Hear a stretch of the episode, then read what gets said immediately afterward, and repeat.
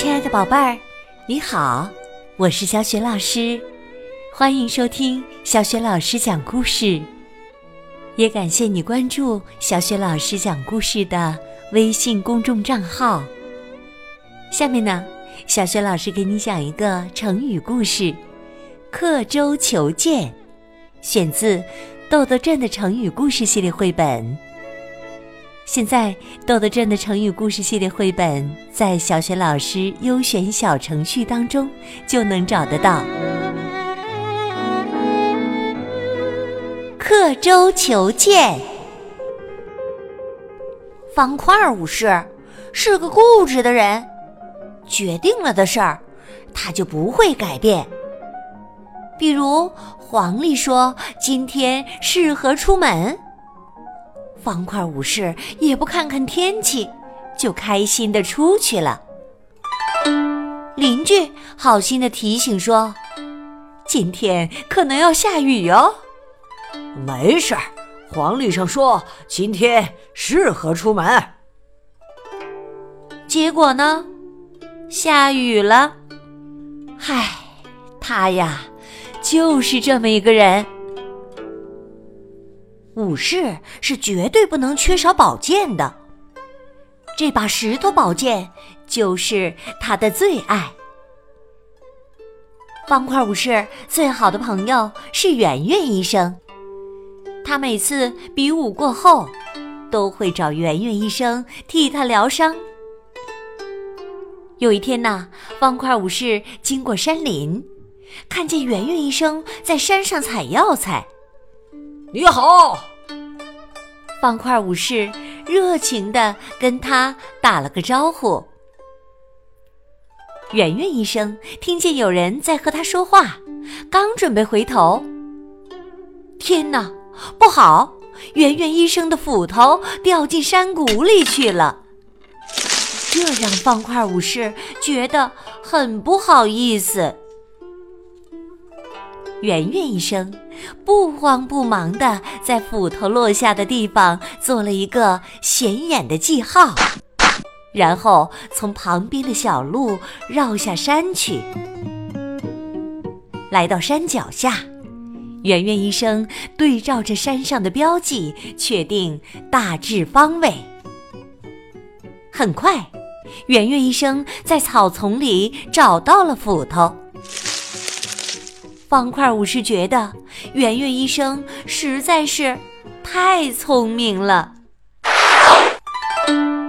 过了几天，他坐着船夫的船过河。他站在船边，微风吹来，哇！方块武士感觉自己好威风啊！船行至江中。方块武士看到自己的倒影，哈哈大笑起来。哈哈哈哈哈！我好帅呀！正在得意的时候，他最心爱的石头宝剑掉进了水里。这可真是糟糕透了！方块武士紧盯着剑掉下去的地方发呆。武士先生，你赶紧下水去捞啊！应该可以捞到你的宝剑。船夫劝他赶紧跳下江去打捞。别慌，别慌，开你的船吧。方块武士脑中浮现出圆圆医生刻记号、寻找斧头的情形。我的剑就是从这儿掉下去的。只见方块武士用一把小刀在船舷上剑掉下去的地方刻了一道深深的记号。船夫摸摸自己的脑袋，天哪，这是在干嘛呀？船继续前行。靠岸停船后，方块武士站起身，面对船夫惊讶的目光，从船舷所刻记号处跳入水中。方块武士在水中捞来捞去，捞了很久很久。除了夹在他鼻子上的螃蟹，他什么也没捞到。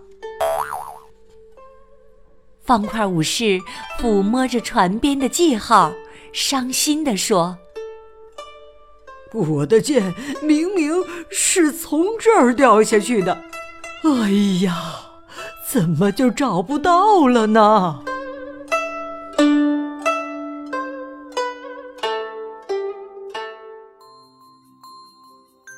亲爱的宝贝儿，刚刚你听到的是小学老师为你讲的成语故事《刻舟求剑》，选自湖南少年儿童出版社出版的《豆豆镇的成语故事》系列绘本，作者是断章取义。豆豆镇的成语故事和小学老师之前讲过的很多绘本故事书，在小学老师优选小程序当中都可以找得到哦。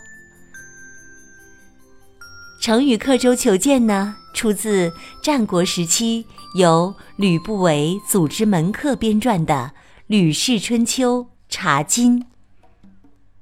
刻舟求剑一般比喻死守教条、拘泥惩罚、固执不知变通，以静止的眼光来看待变化发展的事物，必将导致错误的判断。与刻舟求剑相似的成语有“按图索骥”“郑人买履”“引鹰投江”。今天呢，小雪老师给宝贝们提的问题是：为什么方块武士在刻下记号的地方跳下水去寻找宝剑，却没有找到呢？如果你想好了问题的答案。欢迎你在爸爸妈妈的帮助之下，给小雪老师微信平台写留言回答问题。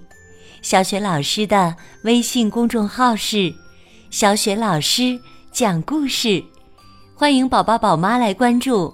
微信平台上不仅有小雪老师每天更新的故事，还有童诗童谣、小学老师朗读的小学语文课文，以及呢原创文章。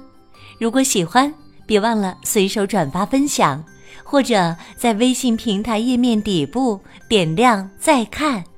我的个人微信号也在微信平台页面当中，可以添加我为微信好朋友。好啦，我们微信上见。